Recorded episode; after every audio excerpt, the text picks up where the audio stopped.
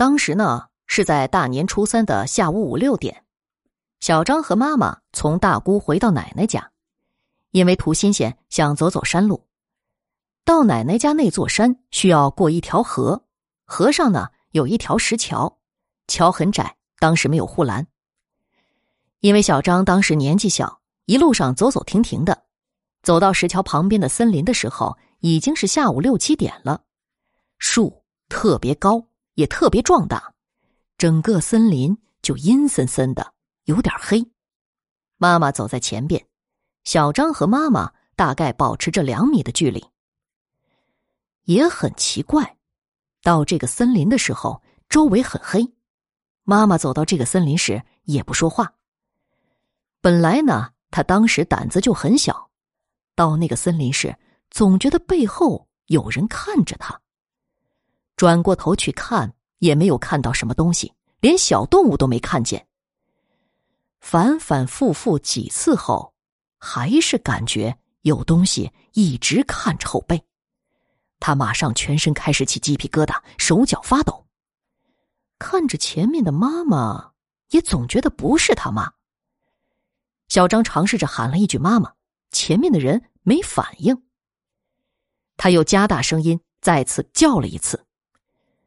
他妈妈转过头来问他怎么了，他转过头看着背后，又转过去看着妈妈说道：“我我总觉得我后面有人盯着我，我害怕。”妈妈看了看他的后背说：“没有啊，你想多了。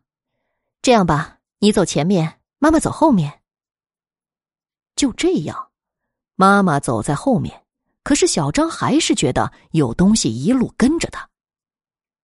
到了石桥，因为桥很高，他走在上面朝下看，水很清，一点波澜也没有。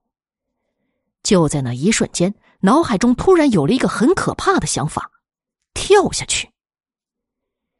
有了要跳下去的想法时，背后仿佛有一双手在推着他往前走。眼看马上就要到桥边要掉下去了，妈妈突然大喊一声：“你在干嘛？”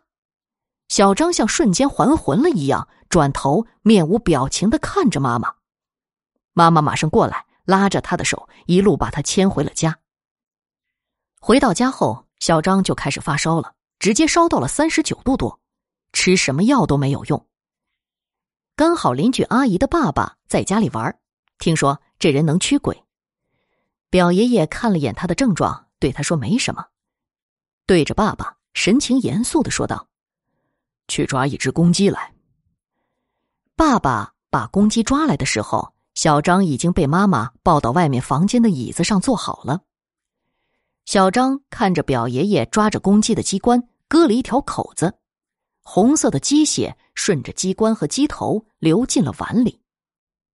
表爷爷把碗放在一旁，就开始对着他有模有样的念着他听不懂的话。时不时的往他脸上撒点米，喷点水。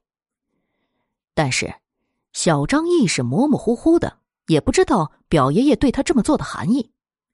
他正想出口问问妈妈这是怎么回事却看见表爷爷拿起放在一旁的碗。他拿着碗看了一眼里面的血，又开始念叨他听不懂的话。表爷爷把大拇指放进了碗里，在指头上蘸了鸡血，看着他说。孩子，把眼睛闭上。小张顺从的闭上了眼睛，眉心间一抹凉意出现，一个指头在他眉心间转了一圈。睁开眼，父亲和母亲担忧的看着他。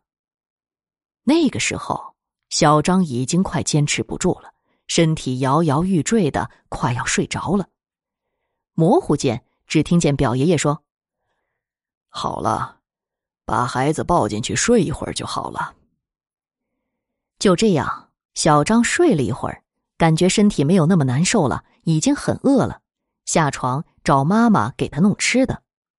妈妈摸了摸他的额头，并量了体温，发现已经不烧了。后来，小张才听他表爷爷说，说在回来的路上沾染了不干净的东西。至于是什么不干净的东西？